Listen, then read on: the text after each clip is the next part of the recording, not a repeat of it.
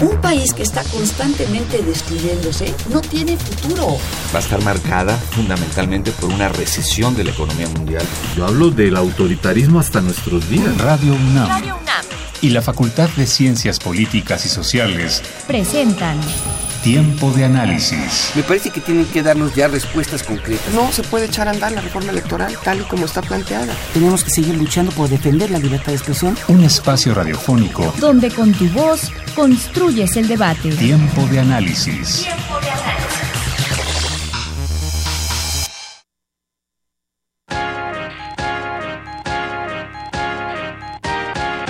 Buenas noches. El día de hoy se realizó en las instalaciones de la Facultad de Ciencias Políticas y Sociales el evento de bienvenida a los alumnos de nuevo ingreso.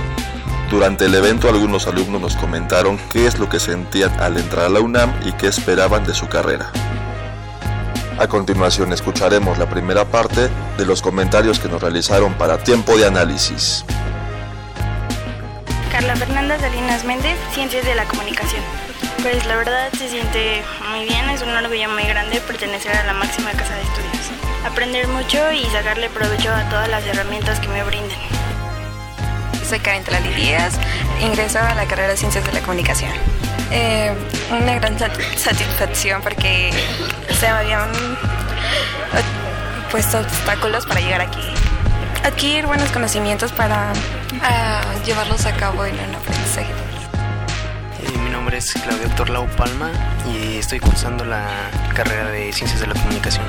Eh, siento mucha emoción y mucha satisfacción de estar aquí en CEU. espero adquirir buenos conocimientos y que mi carrera me lleve al éxito. Me llamo Nadia y ingreso a la carrera de Ciencias de la Comunicación. Pues es un gran privilegio y una muy buena oportunidad. Pues espero que, bueno, espero aprender mucho y que cumpla todas mis expectativas. Me llamo Vania, ingreso a Ciencias de la Comunicación. Yo he estado desde iniciación universitaria, entonces creo que desde siempre ha sido como un gran orgullo y un privilegio y pues me siento como muy agradecida por todas las oportunidades que me ha brindado siempre. Pues espero que me dé las herramientas para poder, eh, no sé, hacer algo que a mí realmente me guste, que llene todas mis expectativas. Espero aprender mucho, no solamente de los profesores, sino de mis compañeros también. Eh, me llamo Andrea y ingresé a la carrera de sociología. Pues mucho orgullo y como nostalgia porque pues ahora sé que todos los años de estudio están teniendo resultado. Pues me dé lo necesario para poder cumplir mis sueños y ayudar como a la situación en la que estamos. Bueno, yo soy Adrián y voy a Ciencias de la Comunicación. Pues siento un gran orgullo y un privilegio de estar aquí. Que siga tan interesante como me parece que es, que pueda aprender muchas cosas y me abra muchas oportunidades. Eh, me llamo Karen Aide y eh, ingreso a Ciencias de la Comunicación. Pues siento un gran orgullo y un privilegio de formar parte de una de las grandes casas de estudio, que me ayude a forjarme como una buena investigadora social y a desarrollar mis capacidades. Eh, hola, soy Joshua Leonardo e ingreso a la carrera de Sociología. Siento un orgullo porque es algo que yo mismo he cosechado con mi esfuerzo y dedicación y con las horas, las horas de estudio que, que apliqué para ingresar aquí a la máxima casa de estudios. Mm, espero salir bien y que, que lo que llegue a cursar o saque mi título que sea de un gran provecho y honor para mí y para la institución. Me llamo Mario Iván Zamora y, e ingreso a la carrera de Sociología. Me siento muy afortunado y muy orgulloso. La verdad espero lo, mejor. Ya vi el plan de estudios y que está medio pesado al inicio, pero la verdad sí, sí me interesa mucho y creo que sí me van a preparar bien. Elizabeth Torres García a Ciencias de la Comunicación. Pues es un orgullo muy grande porque muy pocas personas logran ingresar a la máxima casa de estudios y para mí es un sentimiento inefable el poder pertenecer a esa. Pues espero que me haga más feliz de los que soy ahora, porque es a lo que me voy a dedicar siempre, entonces estoy muy contenta de Mi nombre es Desmerio Cruz Zamora, eh, voy a ingresar a la carrera de Sociología. Pues en este momento que me mostraron el video, pues uno siente pues realmente bastante orgullo de pertenecer aquí, como dijo la directora. Es un privilegio que no todos tienen, desafortunadamente es así, pero más que nada es, es orgullo. Espero poder analizar y solucionar los problemas sociales del país, que es más que nada lo que nos hace falta actualmente. Me llamo Sofía Tezcagua y entro a Sociología. Ah, me siento muy emocionada, muy privilegiada. También ah, con una responsabilidad muy grande, porque pues, después de todo lo que te explican, pues sientes más presión, ¿no? Pero emoción también. Espero conocer a muchísimas personas, espero obtener muchísimo conocimiento y también tener la posibilidad de poder tener un pensamiento más crítico y más amplio de los problemas que atañen a la sociedad mexicana. Continúa escuchando Tiempo de Análisis. Muy buenas noches. Les saluda Carlos Correa. Esto es Tiempo de Análisis, programa radiofónico de la Facultad de Ciencias Políticas y Sociales. Estamos transmitiendo en vivo a través del 860 de AM y vía internet en www.radiounam.unam.mx. Les recuerdo que nos pueden hacer llegar todas sus dudas y comentarios acerca del programa en nuestros teléfonos en cabina que son el 55 36 89 89 o nuestra alada 01800 505 26 88. También les recuerdo que nos pueden hacer llegar esas, esas dudas eh, el día de hoy o también toda la semana y nos pueden estar siguiendo en nuestras redes sociales, que son en Twitter nos encuentran como arroba tiempo análisis, eh, o en Facebook nos encuentran en la página de la Facultad de Ciencias Políticas y Sociales guion UNAM. También les recuerdo que si les gustó alguno de los programas pasados, lo pueden escuchar eh, en la página oficial de la Facultad de Ciencias Políticas y Sociales, que es www.políticas.unam.mx. Ahí encontrarán todos los programas pasados eh, y ahí también les pueden expresar todas sus dudas y comentarios. Bien, pues para esta noche en tiempo de análisis hablaremos acerca de la apología de la violencia en México, cómo ha sido su construcción social y política y sus repercusiones en, la vida, en la vida pública. Eh, y para ello tendremos esta noche eh, dos, dos, invitados a distancia, tendremos dos, dos enlaces telefónicos. El primero eh, será con, con el periodista Carlos Ferreira, él es reportero. Bueno, él, es periodista y comenzó, sus, eh, comenzó su carrera siendo reportero en El Sol de México y en el Excelsior en la década de los 70. fue por más de 12 años vocero de la pluralidad del Senado de la República y fue director del Semanario de Milenio. Eh, eh, además que fue columnista de, Crónica, entre otros medios. Este, también más tarde tendremos una llamada con Marcela Turati. Eh, Marcela Turati es periodista mexicana que cubre asuntos relacionados con derechos humanos, desarrollo social, impactos de la narcoviolencia y víctimas. Ella es fundadora de la red Periodistas de a pie. Eh, en 2015 lanzó dos proyectos colectivos que ella coordinó. Uno de ellos es Periodistas con Ayotzinapa y el otro es Más de 72. Actualmente ella es miembro fundador del Laboratorio de Investigación Periodística, Quinto Elemento Lab. Eh, bien, pues eh, el, primer invitado de la noche es Carlos Ferreira. sí, adelante, aquí estoy. ¿Qué tal? Muy buenas noches, Carlos Ferreira. Buenas noches, Tocayo. Mira, nada más una rectificación. Tengo 55 años como periodista. 55 años. Y me inicié en una revista que se llamaba eh, Sucesos para Todos. De ahí pasé a la agencia Prensa Latina, donde estuve siete años recorriendo el continente como corresponsal en diferentes países, etcétera. Lo del Sol fue un incidente entre la expulsión de Excelsior y la creación de Uno más Uno. Claro. Fue un breve incidente lo del sol, pero en fin. Bueno, pues muchas gracias por la rectificación.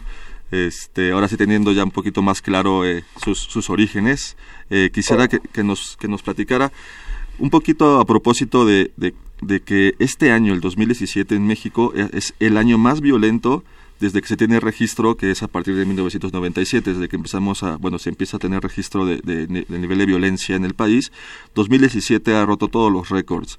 Eh, ¿A qué se debe, Carlos? Eh, coméntanos por qué, por qué crees que esta violencia ha sido incrementando y pues bueno qué implicaciones políticas y sociales tiene además de lo de lo que ya sabemos que es un debilitamiento institucional eh, bastante bastante fuerte Mira, yo pienso que en este asunto de la violencia hay una gran carga de responsabilidad de los periódicos. Yo quisiera hacer una pequeña distinción entre periódicos y periodistas. Los periodistas somos generalmente los reporteros, porque ahora se inscribe cualquiera haciendo comentarios y análisis y ya todo el mundo es periodista. Claro. Pero realmente los periodistas somos los reporteros y los reporteros lo único que hacemos es cumplir con una tarea, con un trabajo y los responsables de la línea general de información son los periódicos, los propietarios, los directivos. Y en ese sentido me temo que los periódicos mexicanos han privilegiado mucho el, el eh, la cuestión de la violencia. Se han convertido en alguna manera en las alarmas modernas. El célebre periódico aquel que publicaba todos los grandes crímenes, etcétera. Y hemos logrado eso sí que la violencia sea parte de nuestro de nuestra manera de ser, de nuestra vida cotidiana y que ya los muertos ya no significan personas, significan números nada más. Claro. Tú lo acabas de mencionar, eh, estamos en la etapa más violenta hasta la fecha. En 20 años de estar Y bueno, pues mencionaremos algunos números y, que no significa nada a la hora de... de, de eh, hay, hay, un principio en periodismo la individualización de la información. Si tú narras eh, un hecho concreto, eh, dándole nombre, apellido, fecha, etcétera, y de ahí partes a la generalidad, la gente entiende mejor. Pero nosotros hemos abandonado esa buena práctica y simplemente acumulamos números. ¿A quién le importa actualmente si en la etapa de Calderón hubo 150 mil o 200 mil muertos, incluyendo los llamados daños colaterales, que son los muertos civiles. Es un número nada más, no significa nada.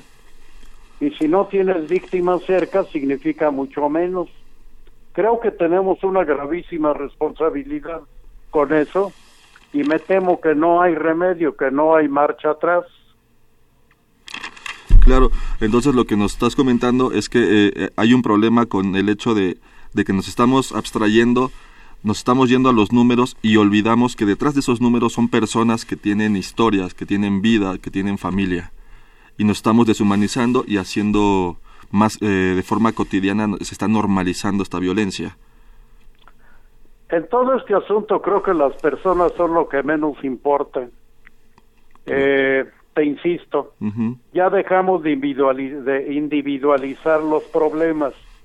Ahora nos vamos siempre a lo macro. Claro. Y ahora esperamos cada semana un escándalo distinto. Acabamos de tener el socavón. Bueno, los señores de Tláhuac nos salvaron la semana. Claro, sí. ¿Quién nos va a salvar la semana próxima? Sí, la próxima semana segura. Es, eso ya se vuelve como, como hasta eh, estrategia del gobierno. Este, tienen, tienen un problema tras otro, como dice, semana tras semana, y pues simplemente callan, esconden la cabeza, la agachan y pues esperan que llegue la próxima semana porque pues ya habrá otro suceso que, que nos haga como ciudadanos olvidar el, el de la semana pasada. Mira, ya solo los nostálgicos hablan de Ayotzinapa. Eso ya pasó, ya no existe eh, los viajeros constantes que van a Europa y hacen la denuncia ya, etcétera, pero el resto de los mexicanos ya no les interesa. Ya se superó. Claro. Vamos a ver con qué nos superamos la próxima semana. Y mencionabas que los periódicos, no los periodistas, son los que tienen que ver mucho en esto, porque pues, al, final, como, como buenas empresas, pues necesitan vender, necesitan números verdes y entonces ponen sus encabezados pues los más llamativos posibles. Eh, pero también cómo, cómo, han cómo ha influenciado las redes sociales, cómo ha influenciado el Internet para generar esta normalización de la violencia, para, para generar esta apología eh, del delito, por decirlo de alguna forma. Pero ahí es otro problema que a mi manera de ver es más grave. Eh, las redes sociales han, eh, ¿cómo podría decirlo? Han, eh, eh, actúan con tal irresponsabilidad que termina uno por no creer nada. Por un lado, por otro lado, las redes sociales, las, el internet, todo eso, han logrado facilitar tanto el trabajo de reporteo que ya no hay periodismo de investigación, el actual es periodismo de consulta. Yo quiero saber que, quién es el señor eh, de Tláhuac. Bien, eh, acudo a las redes, ahí me informan que el señor era jefe de policía cuando quemaron a los policías aquellos que acusaron de, de querer secuestrar niños. Claro, cuando estaba realmente, y que realmente esos señores policías ya andaban tras la red de narcotraficantes. Y los narcotraficantes son los que convocan al pueblo, entre comillas, agarran a los policías y los queman vivos. O sea, el problema del narco en Tláhuac viene desde hace 20 años. Así es. Recordemos que este suceso eh, se encontraba como jefe de la policía en la capitalina Marcelo Ebrard cuando sucedió esto. Eh, perdón, no te entendí. Que cuando sucedió esto, de eh, cuando quemaron a los policías en Tláhuac, nada más como dato anecdótico, se encontraba Marcelo Ebrard este, en la cabeza de la, de la Procuraduría Capitalina, era el jefe de la policía en, aquellas épocas, Marcelo Ebrard, si no mal recuerdo una maravilla el gesto de Ebrard de decir que no había alcanzado a llegar, aunque iba en helicóptero. Así es. Pero sí llegó otro helicóptero de Canal 13 que registró. Claro. Y una diputada eh, de Tláhuac a la que corrieron los señores mientras quemaban a los policías. Fue, fue un hecho muy desagradable, muy... y que merecería ser investigado a fondo. Claro merecería ser investigado a fondo porque el señor jefe de la policía de Tláhuac, que es el actual Rigoberto, ya tenía control sobre la policía, era jefe de la policía, claro, pero sus hermanos ya empezaban a organizar a los mototaxistas, que a su vez son los distribuidores de la droga, a su vez son los halcones, a su vez son los pistoleros, los ejecutores, los sicarios. Así es. Es, es una... El caso de Tláhuac es una organización que viene de muy, muy, muy atrás y no se trata de una pandillota, no, se trata de una organización bien hecha, bien organizada. como cártel, diga lo que quiere el señor Bancera, pero viene, viene a ser una especie de cártel o un cártel o una parte dependiente de algún enorme cártel de otro lado. Así es. Dicen que de los Beltrán, correcto, de los Beltrán. Sí, que dicen que se, derivó de la, de la atomización de otros cárteles. Eh, al, cortarles la cabeza, pues se, se, atomizan y generan estos nuevos grupos. Pero, Carlos Ferreira, qué bueno que tocas el tema de, de, Tláhuac en este momento, porque vemos eh, este ejemplo que nos diste de cómo pues pueden organizar a toda la comunidad para, para lograr sus intereses. En este caso, bueno, hablábamos de, cuando quemaron a los policías de investigación, eh, en este caso de, del cártel de, Tláhuac, cuando asesinaron al líder, que el, llamado El Ojos, eh, pudimos ver imágenes en la televisión de cómo su eh, pues su sepelio, el velorio, pues eh, prácticamente un gran número de, habitantes de, de la de, Tláhuac pues estaban estaban ahí en el velorio. ¿Cómo, cómo Carlos Ferreira, cómo puedes cómo nos explicas que las comunidades apoyen apoyen a, a, estos grupos delictivos, este que los arropen, que en el caso de los de los guachicoleros, pues vemos también las comunidades como eh, ellas mismas son las que corren al, ejército porque no quieren que arresten a los guachicoleros. Eh, ¿cómo, explicas que haya este apoyo de la comunidad eh, hacia estos grupos delictivos? Pero eso ya es una responsabilidad del sistema, del gobierno. si entendemos que había 15 mil mototaxistas, de los cuales 5 mil se entendía que eran trabajaban directamente con el narco. Estamos hablando de que toda una zona, toda una región depende del trabajo de los narquitos, de las narcotiendas, desde la distribución, la recepción, comercialización, etcétera. Es lo mismo con los guachicoleros. Pueblos enteros viven del guachicol ¿Por qué? Porque no tienen otra oportunidad para vivir de otra manera. eh, el campo no es exactamente la mejor opción para, para sobrevivir y sobre todo cuando tenemos intermediarios que el productor puede producir lo que le dé la gana, pero el intermediario es el que se va a llevar la ganancia. Así es. Y el productor siempre se queda con miserias. Eso, eso se explica porque no hay otras formas de vida, no hay otros medios de vida y no se les eh, facilita eh, la posibilidad, por ejemplo, en la zona guachicolera, eh, que superen los problemas que tienen para, para, para la producción del campo. Si les dieran facilidades, si les los tecnificaran, si los organizaran cooperativamente, etcétera, pues a lo mejor no tendrían que andar agujerando eh, tubitos de Pemex. Claro.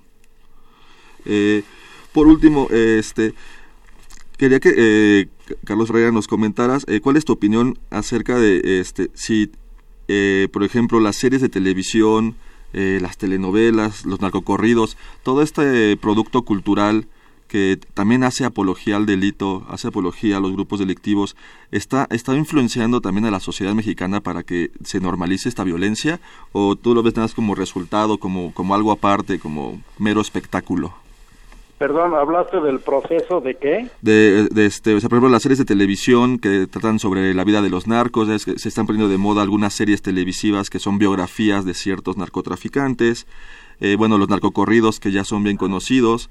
¿Todo esto eh, ayuda a generar la apología del delito en, en la sociedad mexicana? Bueno, tenemos actualmente ya una cultura narca, ¿no? Y en esa cultura narca, eh, mira, hace tiempo dirigía yo la revista Milenio Semanal y entre los trabajos que mandé a hacer estuvo uno en Badiraguato, allá la región del, del, del Chapo.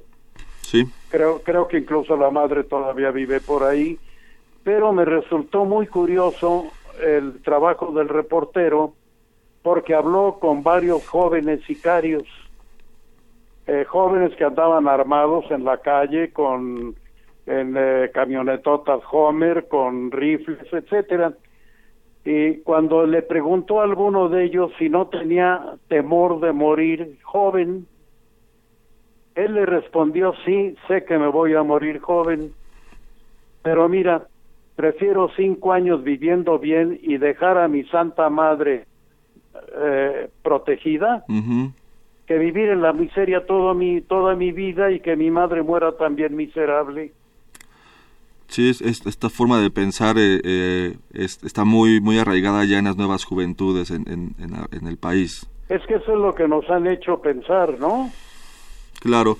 tener una vida corta pero gloriosa, llena de mujeres, eh, dinero, etcétera, y no una larga vida de miseria, muriéndose de hambre, etcétera. Eso es lo que nos han imbuido. Así es. Pues bueno, Carlos Ferreira, muchísimas gracias por, por, esta, por tomarnos la llamada. Este, gracias por sus opiniones, fue, un placer haber platicado con, contigo. Este, no sé si quieres darnos un último, un último comentario. Te agradezco mucho la oportunidad Perfecto, pues Carlos Ferreira, muchísimas gracias. Eh, pues este, estaremos en contacto para, para, para poder platicar en otros temas eh, contigo. Hasta luego, buenas noches. Claro que sí, un abrazo, hasta luego. Pues aquí, aquí continuamos en tiempo de análisis. Eh, vamos a, ir a la segunda cápsula de la noche. Esta cápsula es la segunda parte de las entrevistas que les realizamos a los chicos de nuevo ingreso que fueron hoy a su evento de bienvenida en la Facultad de Ciencias Políticas y Sociales. Escuchamos esta segunda parte y volvemos.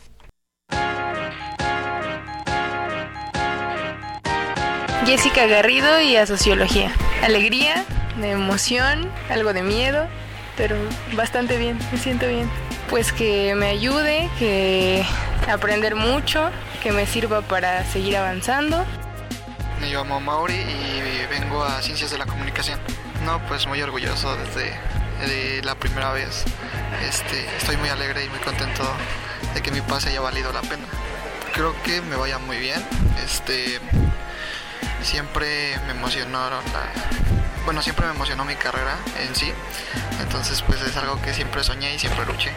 Entonces, me agrada muchísimo. Llamo Yailin y, bueno, metí la carrera de antropología.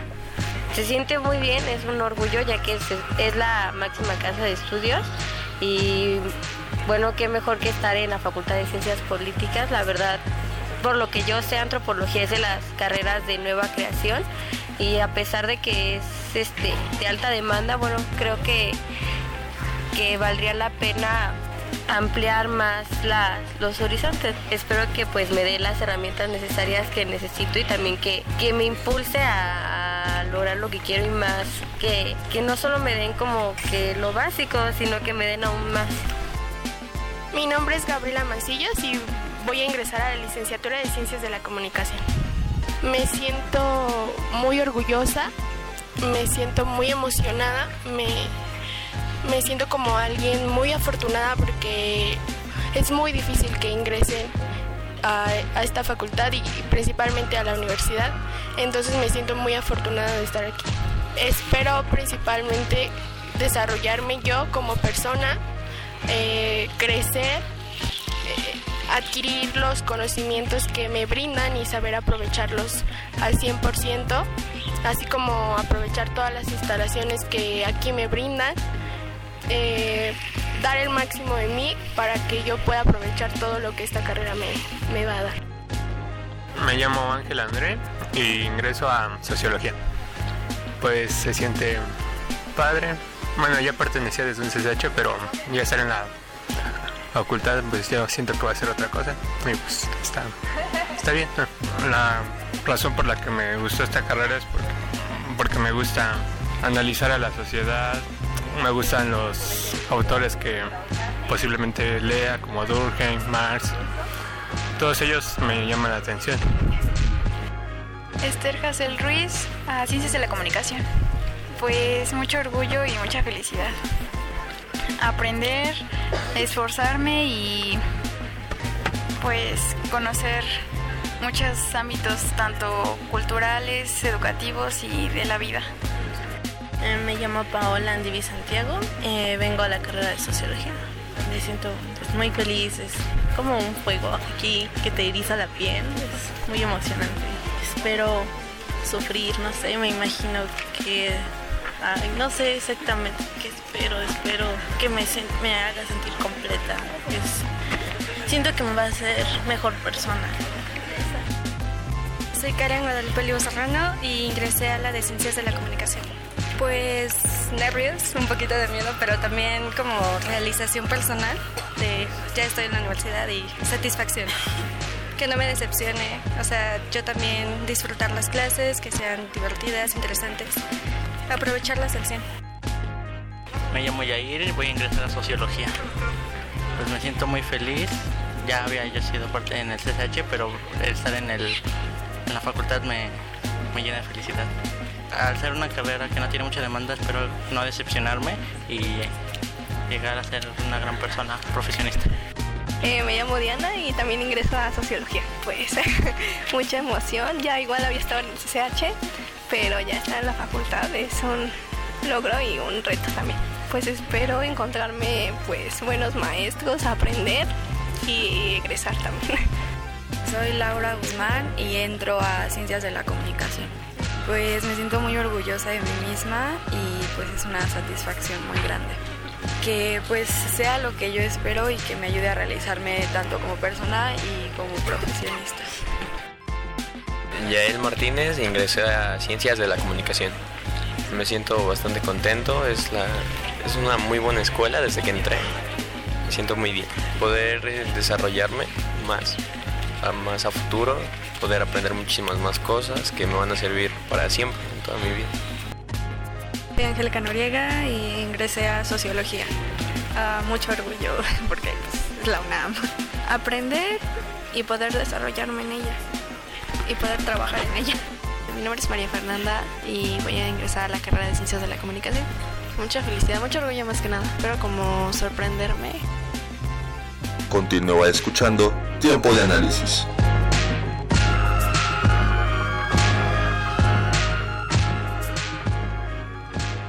Estamos de vuelta ya aquí en Tiempo de Análisis.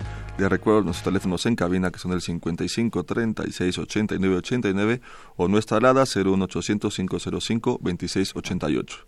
En esos teléfonos nos pueden hacer llegar todas sus dudas y comentarios. Eh, también esas mismas dudas y comentarios las pueden hacer llegar a través de nuestras redes sociales. En Twitter nos encuentran como arroba tiempo análisis o en Facebook en Facultad de Ciencias Políticas y Sociales.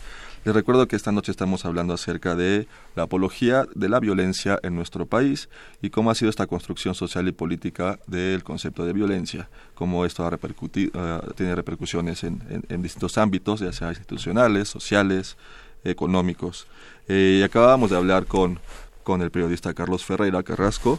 Él nos mencionó que hay que hacer una distinción entre periódicos y periodistas ya que los periodistas son los que están cumpliendo con su trabajo, pero los periódicos son los que tienen una línea, una línea editorial, eh, tienen eh, pues eh, empresarios detrás y pues intereses económicos. Estos periódicos son los que han hecho pues ciertas apologías cuando les convienen de, de la violencia y pues bueno también han provocado de cierta manera que el manejo de los números desde lo macro y no desde lo micro acerca de los asesinatos, los secuestros, eh, los homicidios, en general todo el tipo de, delitos de alto impacto, pues se genera una abstracción de, estos delitos pensando solo en números y olvidando que detrás de estos números tenemos, tenemos eh, personas con, con historias de vida, con familias, con familias que no las van a volver a ver, o con desaparecidos y familias que siguen buscándolo y seguirán buscándolo hasta encontrar algún rastro de estos familiares. Eh, también Carlos Ferreira nos comentó eh, en el tema de las redes sociales y su papel en apología de la violencia. Eh, nos menciona en específico que las redes sociales son muy irresponsables y han provocado que haya desaparecido eh, el periodismo de investigación. también menciona que el apoyo de las comunidades en el ejemplo de, del cártel de Tláhuac, de los guachicoleros, pues bueno, ese apoyo de las comunidades pues es, es generado porque no tienen otra fuente de ingreso.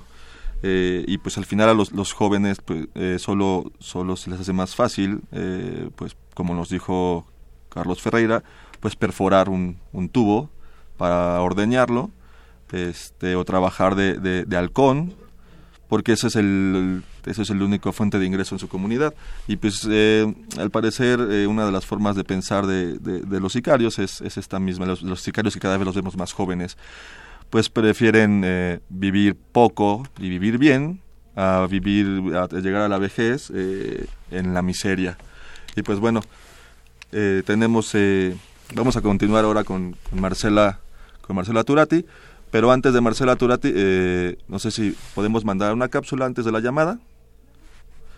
No, ya vamos a tener la llamada, me están, me están avisando. entonces, bueno, les comentaba, este ha sido, esto, esto fue el resumen de, lo que nos dijo Carlos Ferreira y ahora ya tenemos en, en la línea a Marcela Turati. Buenas noches, Marcela. Hola, muy buenas noches. Eh, voy a repetir nuevamente la, introducción que hice de, ti eh, al inicio del programa. Eh, Marcela Turati es periodista mexicana que cubre asuntos relacionados con derechos humanos, desarrollo social, impactos de la narcoviolencia y víctimas. Es fundadora de la red Periodistas de a pie, colaboradora en la revista Proceso y autora de Fuegos Cruzado, Fuego Cruzado, las víctimas atrapadas en la guerra del narco. Eh, actualmente es miembro fundador, eh, fundadora del Laboratorio de Investigación Periodística Quinto Elemento Lab. Eh, bueno, nuevamente buenas noches, Marcela. Hola, muy buenas noches. Pues quería, eh, este, así, primero lanzarte una pregunta, eh, pues, pues un poquito a grosso modo, de, ¿por, qué, por, por qué el 2017, por qué piensas que el 2017, por qué, cuáles crees que son los factores que han hecho que este año, desde que tenemos conteo, que es del 97, o sea, desde hace 20 años, este ha sido el año más violento de todos en este país. ¿Más violento? ¿Perdón? Sí, el año más violento. Bueno, pues hemos visto que hay una escalada de la violencia bueno, y que no cambia, o sea, que todo va, todos los indicadores se empeoran, que nada cambia de la estrategia de la guerra contra las drogas y que esta estrategia solo se profundiza, se continúa y que parecería que no se han aprendido los errores. Seguimos sin impartición de justicia, con la impunidad, uno de los, pues, la impunidad eh, total, ¿no? La impunidad, decimos, como política de Estado, entonces, pues con tanta impunidad solo se genera más delitos, más delincuencia y más violencia, ¿no? Claro, y vemos, vamos viendo también con el transcurso, bueno, con el crecimiento de esta impunidad que las instituciones se van debilitando. Sí, eh, pues es que es una tendencia, es el desbarrancadero. Estamos ahorita en un momento, bueno, estamos viendo que el país se sigue desbarrancando y, y pues que no ha habido como un liderazgo y nada que permita pensar que esto va a cambiar y lo único que podemos ver es entre más se acercan las elecciones, entre este juego lucha de poder se acentúa y con toda la corrupción que hay, y una corrupción que ya es mafiosa, ¿no? Entonces, pues vemos que, que esto se va a seguir empeorando, eso es lo que, pues no hay como nada que nos indique que algo va a mejorar. Claro, y de hecho eh, lo comentamos en la primera parte del programa, que pareciera que es una estrategia del gobierno que cada semana tenemos eh, un evento, un evento que ya sea desastroso, un evento violento que, que sacude a la sociedad. Y pues parte de esta estrategia del gobierno es no hacer nada y esperar a la siguiente semana porque ya vendrá otra noticia que hará que que esta memoria a corto plazo que tiene la sociedad mexicana pues eh, eh, vaya dejando atrás una cosa tras otra. Y el ejemplo lo poníamos como eh, este pues los los este los, los estudiantes de Ayotzinapa ya que, ¿quién, quién en los medios de comunicación sigue tocando este tema no o sea son son son son pocas las personas que mantienen el dedo en el renglón. Marcela. Sí, sí lo que o sea, lo que estamos en este momento viendo es que también la gente, o sea, que hay un hartazgo de la sociedad por las noticias que siguen siendo malas noticias, ¿no? O sea, siguen siendo igual. Eh, y ahorita también el agravante de la libertad de prensa, de que la prensa está eh, eh, bajo acoso cada vez más y que cada vez en más lugares se convierten en zonas de silencio, ¿no? Entonces, entre la apatía de que la gente no quiere tampoco enterarse porque pues, es muy duro lo que estamos viviendo y solo son malas noticias y que cada vez son más sórdidas, cada vez más el horror se manifiesta con eventos como Ayotzinapa o eh, masacres y demás. Entonces, bueno, pues eh, y con el agravante de la prensa que también está bajo acoso y que a veces ya no puede ni siquiera seguir informando, bueno, pues el panorama se convierte así como dices, ¿no? Claro.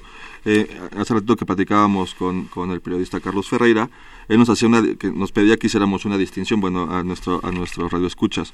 Él, él hacía la distinción entre periodistas y periódicos, siendo los periodistas los que pues, realmente están este, ahí en, la trinchera trabajando, haciendo su labor, mientras que los periódicos con intereses empresariales pues son los que mantienen una línea editorial que pues es, vender sus números, eso es lo importante para ellos, entonces van haciendo apologías del delito porque ven que esto es lo que vende muchas de las veces en sus encabezados. Eh, ¿Qué opinión este, te merece este, este tipo de, aspectos, de, que, se haga apología desde, desde los periódicos a, la violencia, a los narcotraficantes, a los homicidas? Pues yo no creo que haya una apología de la violencia, de hecho me asusta cada vez que dicen que hay que dar, o sea, que hay que ser más, o sea, periodistas por la paz y que y de alguna manera se pide como ocultar las noticias y hablar bien de México, pero pues hay que, no sé, hay que hacerlo de una manera responsable, una manera ética, pero me preocupa también que culpen a los medios de lo que está pasando. Yo no creo que eh, sea, o sea, que, que por poner, no sé, las noticias recientes ya de cárteles en el DF, o cómo se va tirando la situación, que ocultarlo eh, sea la solución y tampoco creo que hay que culpar a los medios de las noticias que tenemos. Ahora sí creo que hay que dar las noticias de una manera quizás distinta, eh, de una manera también, o sea, denunciando lo que pasa, pero también eh, reporteando las soluciones o las posibilidades que hay ante esos fenómenos, que se ha hecho en otros lados para salir adelante, que se está haciendo bien, si alguna política, algún alguna decisión ha salido correcta, si los ciudadanos se están organizando, es por un lado, y por el otro también creo que eh, se habla mucho y se glorifica casi los cárteles de la droga y los personajes como el Chapo o algunos narcotraficantes y solo se les presenta desde el glamour y no desde el daño que ocasionan, ¿no? O sea, como que ha habido eh, eso sí, o sea, como es, pero eso es mucho de la cultura, las novelas, el cine, eh, los han, las series de televisión que ponen a los personajes que, están muy de moda realmente sin contrastar eh, con la maldad que hacen claro. se los presentan como glamurosos y como exitosos y con mucho dinero y mucho poder y no presentan el sufrimiento que causan. Sí, y como dices, y como vemos actualmente está muy de moda eh, pues estas series de televisión que son biografías de, de ciertos eh, eh, narcotraficantes y pues sí este los muestran como como triunfadores y no y no toda la parte no todo todo lo, lo que hubo detrás desaparecidos asesinatos y demás este pero en este mismo sentido que tú ¿Qué, opinión tienes acerca de las redes sociales? ¿Cuál ha sido el papel de las redes sociales en, la, labor del periodismo? Este, ¿Es un periodismo más amateur o tú lo ves como otra plataforma también para, para poder, este, pues, eh, eh, pues decirlo de alguna forma, tener un, escenario más para, para poder denunciar todo lo que, todo lo que se, se ve en, la sociedad? Pues es una nueva plataforma también, o sea, yo no lo veo mal, es otro medio para que, usa la gente para informarse o para comunicarse. Es una tendencia y bueno va a seguir. O sea vamos a ver también que la prensa impresa pues va muriendo va falleciendo que ya hay menos eh, pues que ya hay o sea ya es costosa ya hay menos lectores la gente se está informando a través de redes sociales a través de Facebook, muchos de ellos.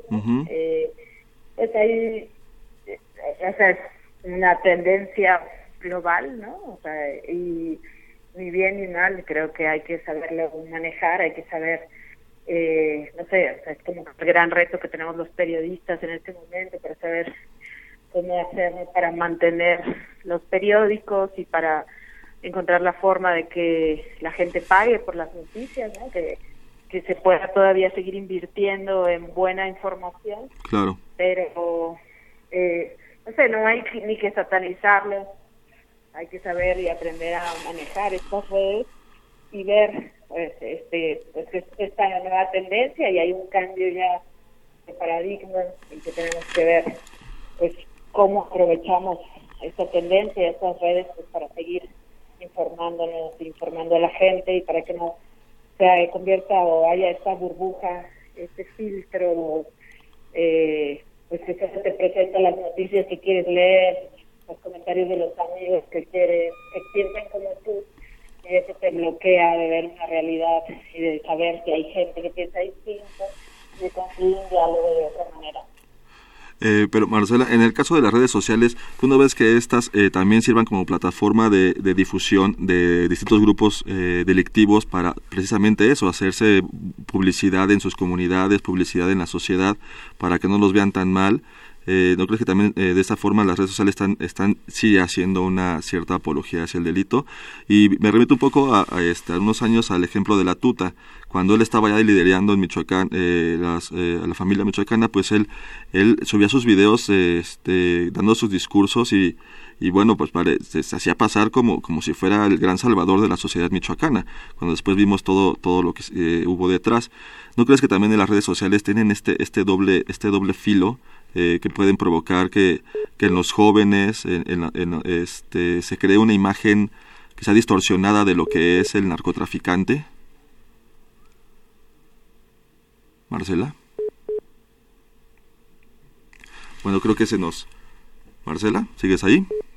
Creo que se nos cortó la llamada. Este, vamos a intentar ahorita regresar eh, con, con, Marcela Turati.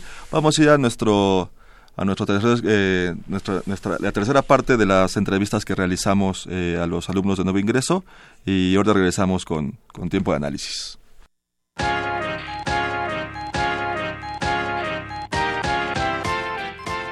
Hola, mi nombre es Moisés Pérez Mercado y yo creo que ingresé a la carrera de Ciencias Políticas.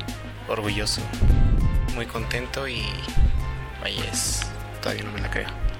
¿Qué espero de mi carrera? Que me nutra como estudiante, como ciudadano y me apoye a este, en un futuro yo lograr mi meta.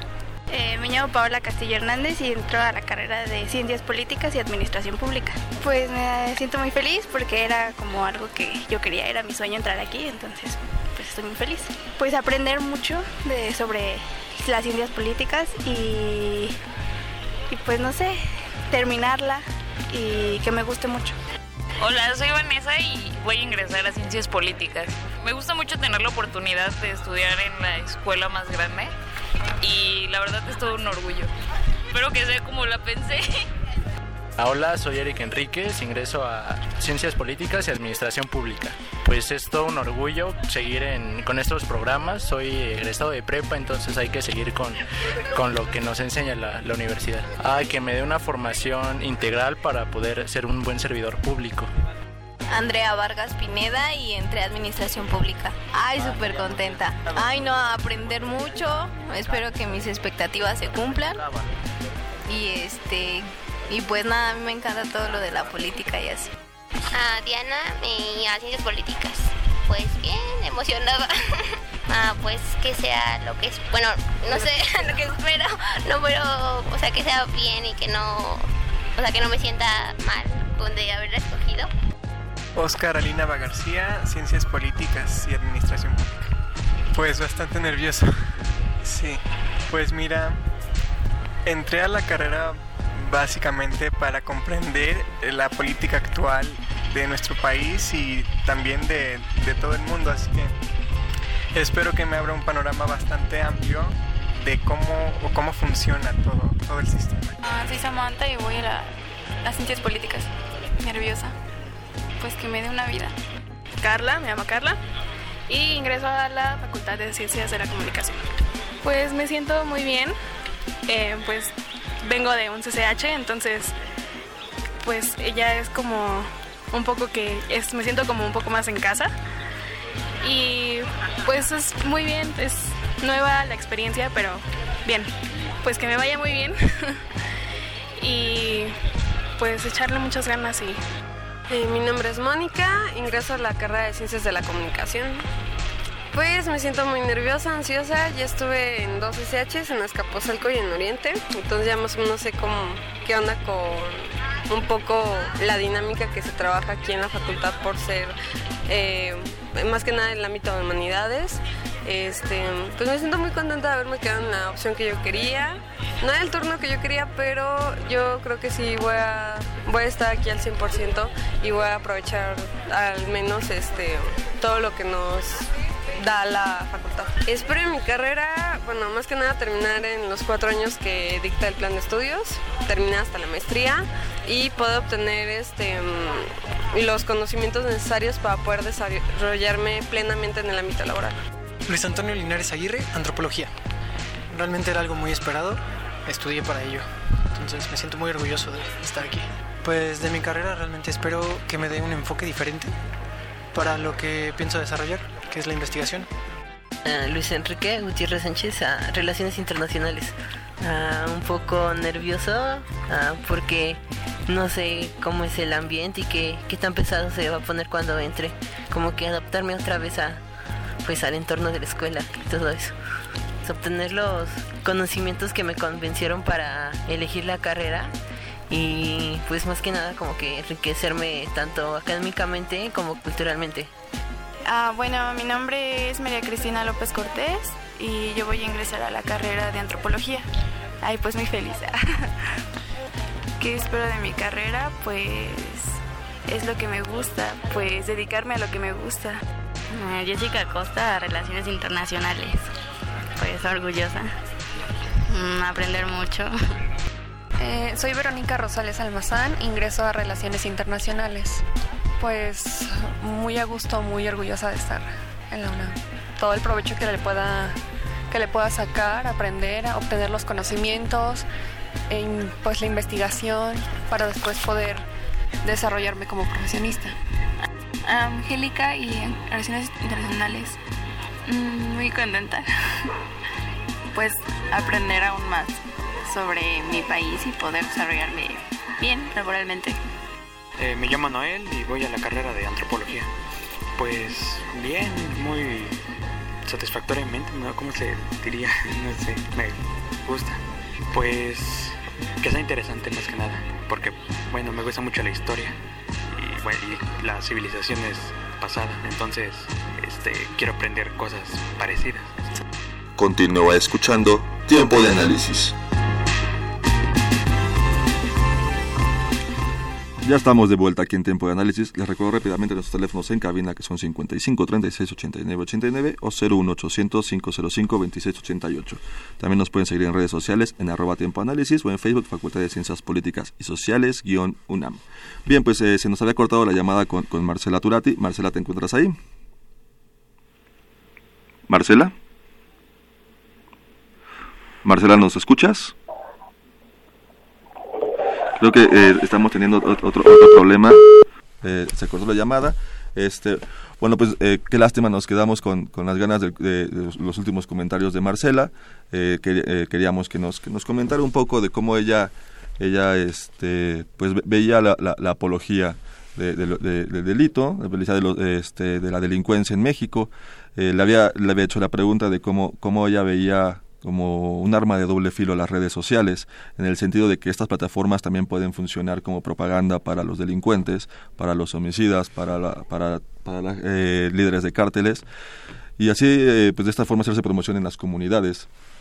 Eh, pero, pero, pues bueno, nos quedamos con, con ganas de escuchar su, su, su comentario al respecto.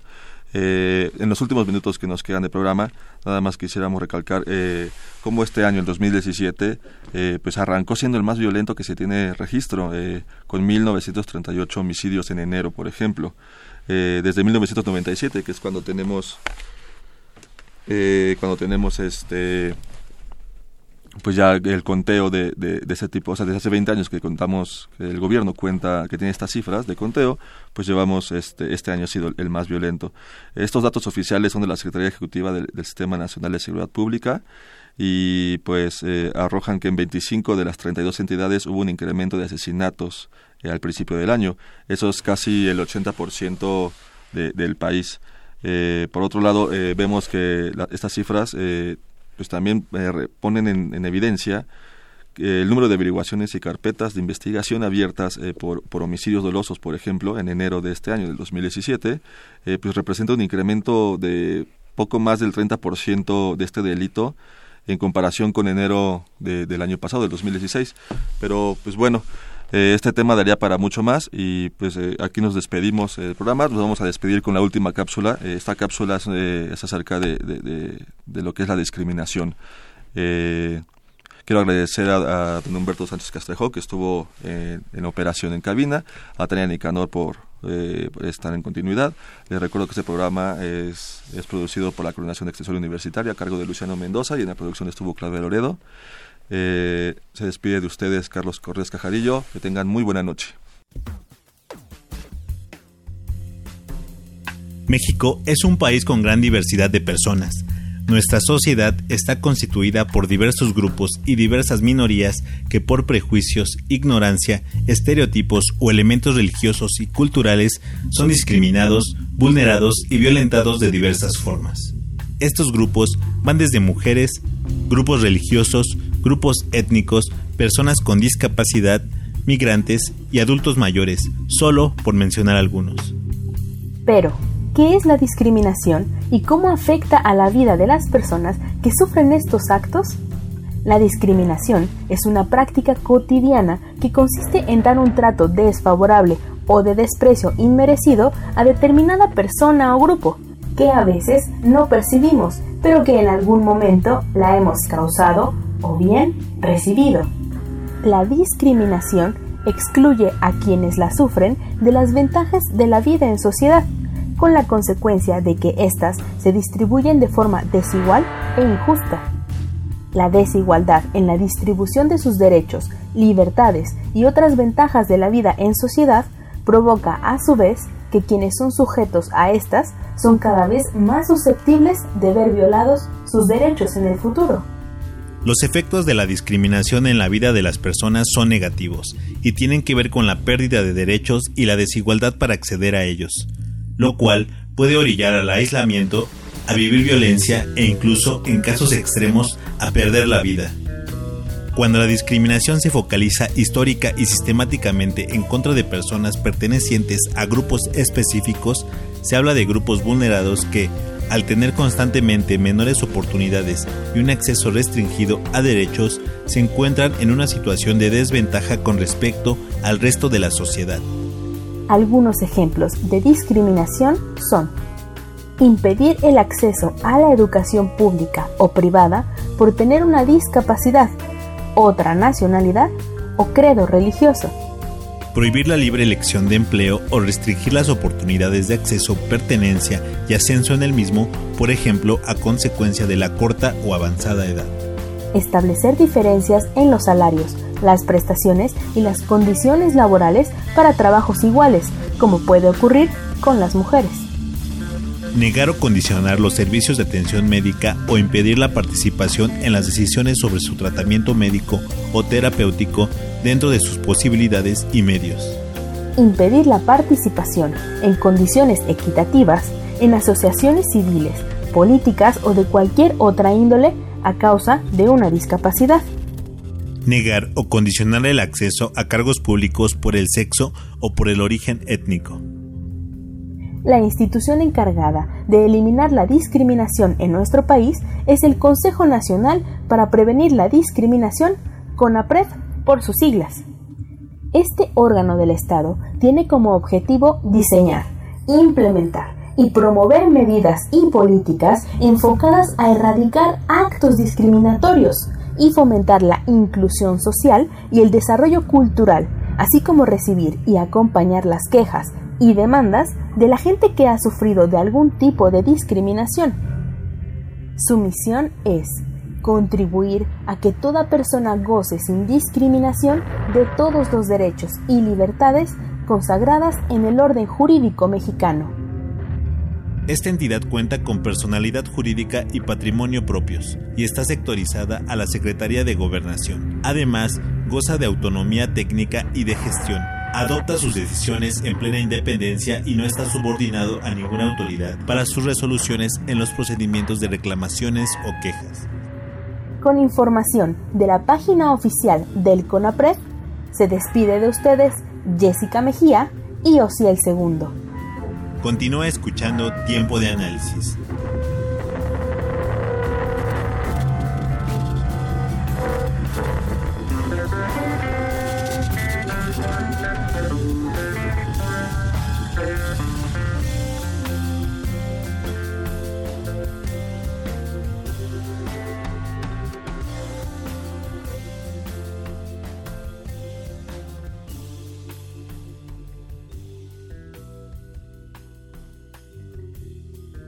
Esto fue Tiempo de Análisis. Tiempo de Análisis. Una coproducción de Radio UNAM y la Coordinación de Extensión Universitaria de la Facultad de Ciencias Políticas y Sociales.